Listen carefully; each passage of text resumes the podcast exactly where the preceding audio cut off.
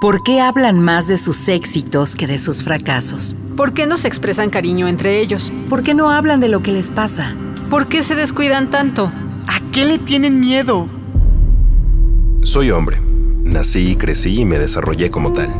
Como adulto, con frecuencia recurro a los silencios para ocultar mis sentimientos y no sentirme vulnerable. Pero ahora quisiera poner en palabras esto que siento y que he reprimido desde hace mucho tiempo darle rostro, rostro a mi corazón. Rostro corazón.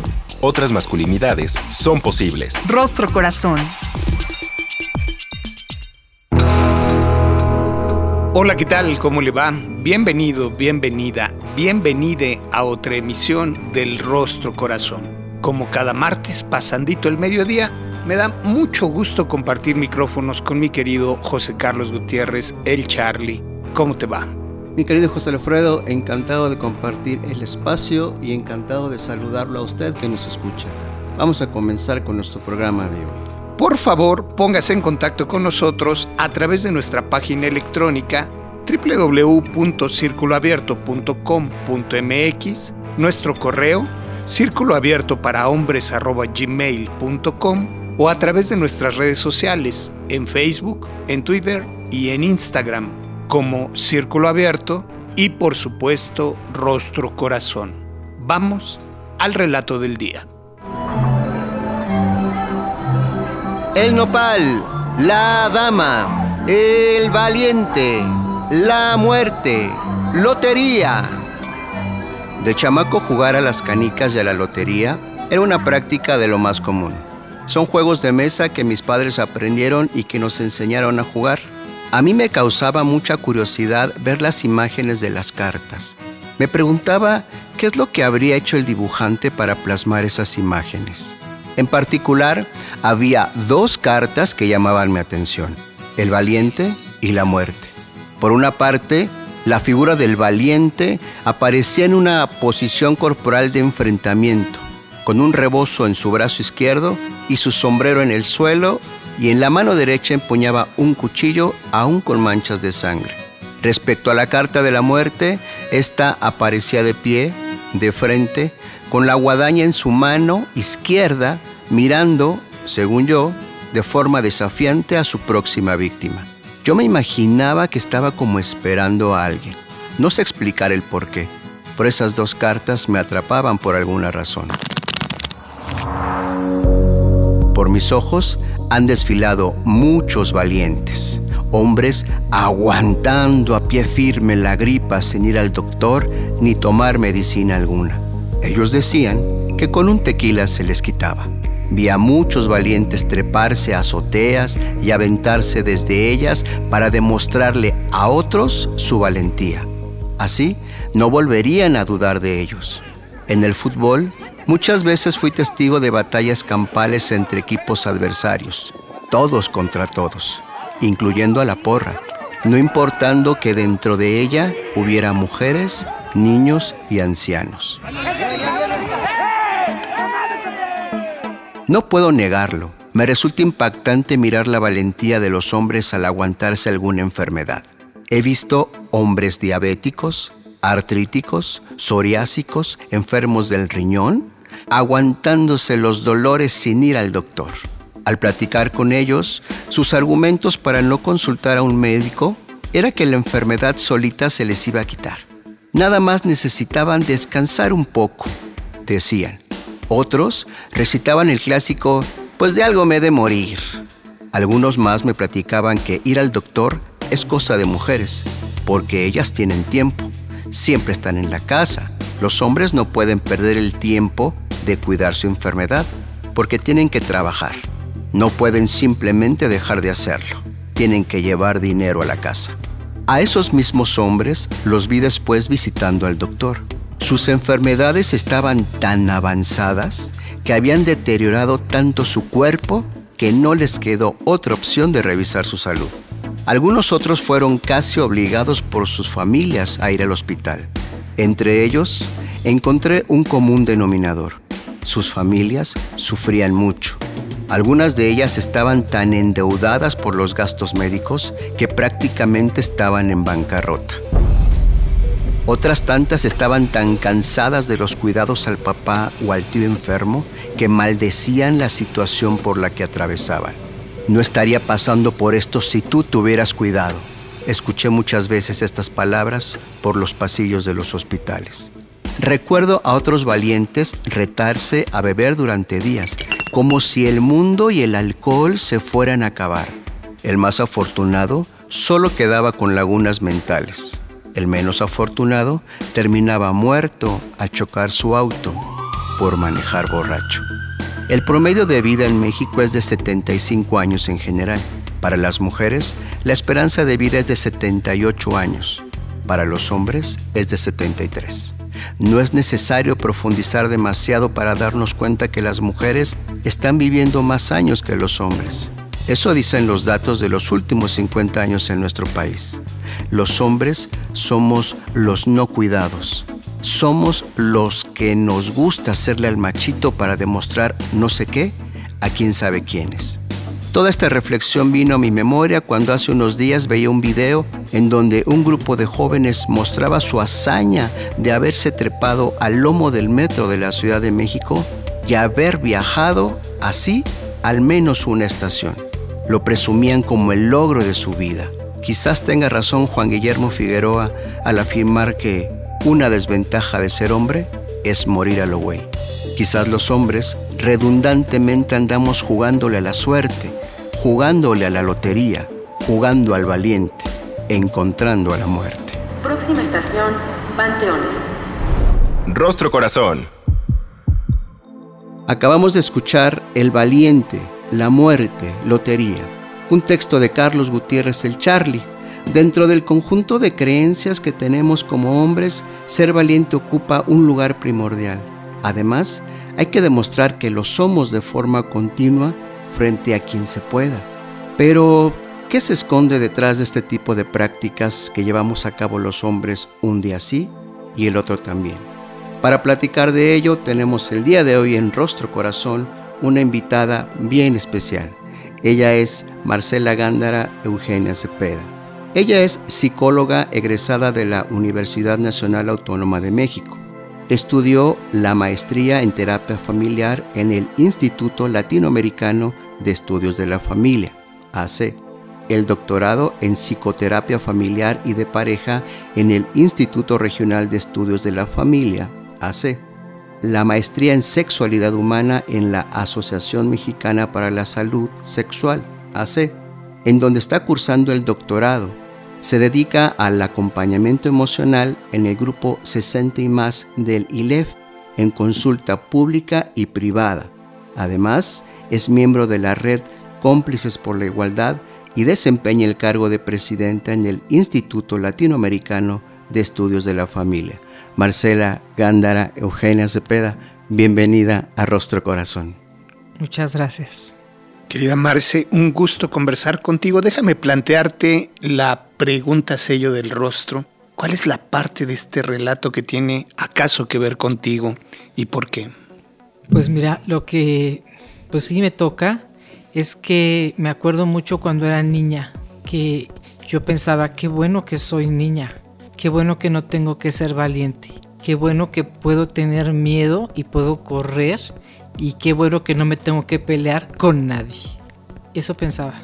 Porque pues sabemos que el miedo es una emoción que todos la, experimentamos, pero qué difícil tener que ocultarla. Porque además el miedo está al servicio de la supervivencia. Y cuando tenemos que ocultar el miedo, pues qué conflicto tan grande. Y para los hombres, qué carga tan pesada tener que aparentar que son valientes cuando tal vez están sintiendo un miedo tremendo. Y bueno, pues a mí eso, cuando yo jugaba lotería y decía, el valiente decía, ay, pobres hombres. Qué bueno que a mí no me tocó, lo nombras muy bien. Hay unos aprendizajes que culturalmente hemos interiorizado y que te desmarcaron desde la categoría de ser mujer, de tener que enfrentar, resistir, demostrar en este eterno machómetro. Marce, ¿qué es lo que has observado en tu trabajo con los hombres y en distintas poblaciones? Pues mira, lo que digo, una buena noticia es que los hombres se acercan cada vez más a los espacios terapéuticos. Y eso, pues sí, nos habla de que es parte del autocuidado. Los hombres empiezan a cuidarse, empiezan a cuidar sus emociones, empiezan a darse cuenta que sí necesitan acompañamientos emocionales y eso es la buena noticia. Eh, por otro lado, pues las resistencias que tienen en cuanto a mirar sus propias maneras de ser hombre. Digo, sabemos que en esta cultura pues hemos aprendido cómo es que hay que ser hombre y mujer. Y todavía los hombres siguen sintiendo esta responsabilidad de ser los fuertes, los valientes, por supuesto, los protectores, los proveedores, y siguen cargando con ello. A pesar de que se puede reflexionar en muchos espacios sobre su propia masculinidad, pues es muy difícil que se puedan mover del lugar. Sin embargo, ya el hecho de poder reflexionarlo es un gran avance. Qué interesante esta lectura que nos compartes, Marce, porque nos muestra el tránsito entre la resistencia y el acceso a espacios donde nos procuramos salud mental. No siempre fue así y venimos de una deuda fuertísima. Después de la pandemia, ahora la pandemia de la salud mental. ¿Qué fue lo que se movió para que los hombres nos empezáramos a acercar a los servicios de salud mental, a procurarnos mayor bienestar? Probablemente los miedos. Y de ello te vamos a invitar a que nos platiques, pero vamos a ir a un corte y regresamos. No le cambie, se está poniendo buenísimo. En un momento regresamos.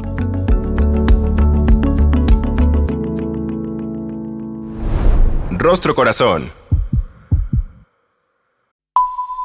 Estás escuchando Rostro Corazón. Otras masculinidades son posibles. Ya estamos de vuelta con usted aquí en Rostro Corazón. El día de hoy teniendo una plática bien interesante con Marcela Gándara sobre lo que representa el tema de la valentía para los hombres y todo lo que se esconde detrás. Marce, nos platicabas antes del corte esta lectura que tienes acerca de mayor acercamiento por parte de algunos hombres a servicios de salud mental. ¿Qué se movió? Porque yo empezaba a sospechar que probablemente se trataba de los miedos. ¿Cómo reconocemos, transitamos los miedos, los masculinos? Tal vez primero eh, sin reconocerlos, o al menos reconociéndolos pero no compartiéndolos con otros, solamente en espacios muy privados, quizá con la pareja, pero con también al mismo tiempo sintiendo miedo de mostrarse vulnerables y que la misma pareja los pueda ver así, porque también eso para muchos hombres pues considera un riesgo, porque es como me muestro ante ella, si yo tengo que ser el fuerte. Entonces, bueno, algo que ha favorecido mucho es el darse cuenta que también el amigo, el hermano, otros hombres empiezan a acudir a espacios terapéuticos, empiezan a acudir a grupos de hombres y dicen, bueno, está bien por algo y, lo que está sintiendo, pues yo también lo he sentido. Y a lo mejor no lo dicen, pero sí lo piensan y lo sienten. Entonces, el hecho de, que, de ver que otros hombres hacen cosas diferentes, pues también tiene que ver con que ellos mismos se empiezan a cuestionar. Y las mujeres, que después de todo, pues digo, yo lo escuché de ti en una ocasión en, en otro programa, que decías, ¿no? Quizá no ha nacido aquel hombre que esperan las mujeres y quizá pues esa mujer que los hombres esperan pues ya, ya se fue, ya murió. Entonces, eso que tú dijiste en aquel programa, pues sí, para mí fue algo muy poderoso, porque pues sí, así es. Y esas mujeres de ahora que sí están esperando relacionarse con otros hombres, con un perfil de hombres, pues desde luego que tenga que ver con un hombre que, que, las reconozca como personas en igualdad de derechos, que le entre pues a, a, todo lo que es el trabajo doméstico, al cuidado de los hijos, a todo lo que hacen ellas y que está bien y que no se ponga por encima, que no ejerza el poder, que no haga uso de la violencia, que no quiera dominar. Las mujeres cada vez estamos más conscientes de ello y los hombres se ven descolocados. Entonces dicen, bueno, pues no me gusta, pero pues tengo que, digo, si quiero adaptarme a este mundo, pues tengo que hacer cosas diferentes. Es bien interesante tu análisis, Marce, porque mm, primero es reconocer el miedo y en consecuencia la vulnerabilidad. Después encontrar o construir referentes con otros hombres, porque de repente asumimos que soy el único que vive esa situación, cuando me doy cuenta que hay más hombres que viven situaciones similares, me dejo acompañar. Y hay un abandono que me cobra factura como masculino, pero que le cobra factura también al sistema con el que me relaciono, con quien vivo. Ahora me explico, porque es que hemos escuchado tantas veces en grupo que el hijo no quiere hacerse cargo de los cuidados del padre o la pareja o la expareja literalmente expresando, yo lo aprecio mucho, aprecio mucho al Señor, pero yo no lo voy a cuidar ahora. Porque es una factura de tanto tiempo de abandono que después endosamos a los demás, a las demás. ¿Cómo construir primero vínculos que sean sanos en nuestro primer núcleo y que no le cobren este tipo de factura a las mujeres, que bien lo dices, cada vez están menos dispuestas a asumirlos? Sí, sobre todo lo vemos con, pues, con personas mayores, en donde ellos pues ya con una salud muy deteriorada y la señora que ha cursado una vida de mucha violencia, con, de diferentes tipos de violencia con la pareja, es cuando dice, pues a mí que tanto me fue mal con este señor y ahora yo tengo que cuidarlo a él y que no quieren y que ellos se ven en una gran soledad, gran soledad. Y pues sí es muy triste, es muy triste mirarlo, pero, pero es consecuencia también. Entonces, precisamente ese es el reto, ¿no? ¿Cómo vamos construyendo relaciones basadas en el respeto, en la solidaridad, en el apoyo mutuo, sin abusos, sin violencias, igualitarias, que no es fácil, porque aparte, pues bueno, hemos aprendido cómo se es esposo, cómo se es esposa, pues a través quizá de ejemplos pues que no nos son los mejores, pero entonces cabe entonces el espacio para la reflexión. ¿Qué me sirve? O sea, ¿qué de lo que aprendí de mis padres, de mis abuelos, qué me sirve? ¿Qué llevo a mi vida? ¿Y qué de plano digo, eso sí no?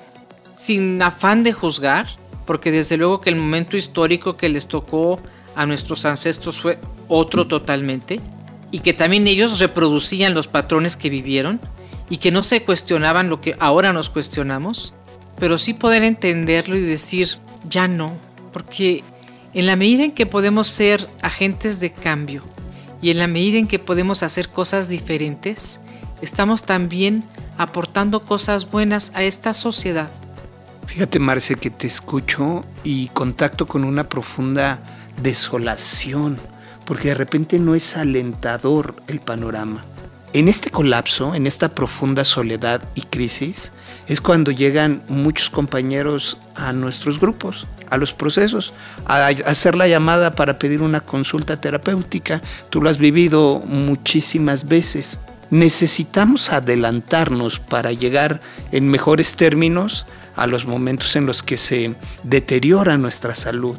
¿Cómo construir mejores expectativas en cuanto a la salud mental en México, cuál es nuestra deuda, qué necesitamos asumir como un desafío y de qué responsabilizarnos. Tenemos tantos temas, no empezando por la violencia, que digo, vemos brotes de violencia a la vuelta de la esquina. Y pues el no reproducir violencias en un mundo violencio es un gran reto. O sea, simplemente en una fila, ¿no? En una fila para el pan o para lo que sea, el no provocar, el no responder a la violencia, el poder decir, ¿vale la pena? Porque aparte digo, vemos las noticias, ¿no? Entonces, o sea, a veces el silencio puede ser la mejor respuesta. A veces un disculpe usted puede ser la mejor respuesta para no continuar con una escalada de violencia, en donde el resultado puede llegar a ser fatal, ¿no? Entonces, pues el valiente nos ha dejado muchas enseñanzas de lo que no se debe hacer. Y nos ha cobrado una factura altísima, nos ha cobrado vidas, cada vez hay menos valientes por la forma en la que tomamos decisiones. Nos dices que hay una posibilidad de hacerlo distinto casi a cada paso. Y me quedo pensando, solo en mi traslado que lo hice en transporte público hoy del sur de la ciudad a Limer, hubo tantas ocasiones en las que los masculinos con los que conviví lo pudieron hacer distinto, lo pudimos hacer distinto y renunciamos. Danos una buena noticia. ¿Otras masculinidades son posibles? Claro que sí, pero tienen que ser esas masculinidades que se rebelan, pero no con la rebeldía como la conocemos, sino una rebeldía de la bandera de la paz, del respeto a todos, absolutamente todos, empezando por respetar hasta las criaturas, los bebecitos, un respeto global, un respeto a los animales, un respeto a todo, a la vida, a cualquier expresión de vida, y un respeto a las relaciones, a las otredades, a las diferencias. El respeto es lo que nos puede salvar. Y digamos que también el poder ver a las personas a los ojos y como personas. Fíjate qué bonito porque de alguna manera hay una renuncia. Es decir, renuncio a la figura del valiente, pero hay una resignificación. ¿Qué obtengo a cambio? El cuidador, el que se procura bienestar, el que se procura paz, porque si no me imagino a aquel hombre al que le quitamos la figura del que siempre resuelve todo a través de la violencia y no le damos algo a cambio. Pasa por una decisión, pero también por una práctica que implica decidirlo a cada paso, todos los días. ¿A dónde podemos acercarnos como un proyecto de bienestar y de procurarnos salud mental como masculinos, Marce? Bueno, pues hay muchos grupos, empezando por el grupo que tienen ustedes, y muchos espacios terapéuticos bastante accesibles. En el ILEF, por ejemplo, también tenemos terapia de pareja, de familia, individual, tenemos grupos específicos de mujeres, de hombres en situaciones de violencia, tenemos grupos para adolescentes, para personas que están viviendo alguna enfermedad con algún miembro de la familia, y bueno, pues también en la UNAM, inclusive en la UNAM también hay, hay terapia individual, hay terapia de pareja, familiar. Entonces, no es como antes de que las terapias eran pues algo inalcanzable, algo muy costoso. Ahora pueden ser a un costo accesible y con buenos terapeutas que también hacen este esfuerzo por dar eh, terapias a un costo no muy alto y pues desde luego contribuir a, esta sociedad a que sea cada vez mejor. Estos juegos de mesa tan tradicionales en México difícilmente sufrirán cambios, pero en donde sí podríamos tener cambios es, es en la forma en la que entendemos la masculinidad. Los temas como la igualdad, el respeto, los cuidados, la salud, lotería. Marcela Gándara, nos das esperanza. Muchísimas gracias por todo lo que nos has regalado. Y a usted que nos siguió, mil gracias. En la conducción estuvimos José Alfredo Cruz y Carlos Gutiérrez el Charlie. Cuídese mucho. Nosotros nos escuchamos. Nos escuchamos en la próxima. Hasta luego.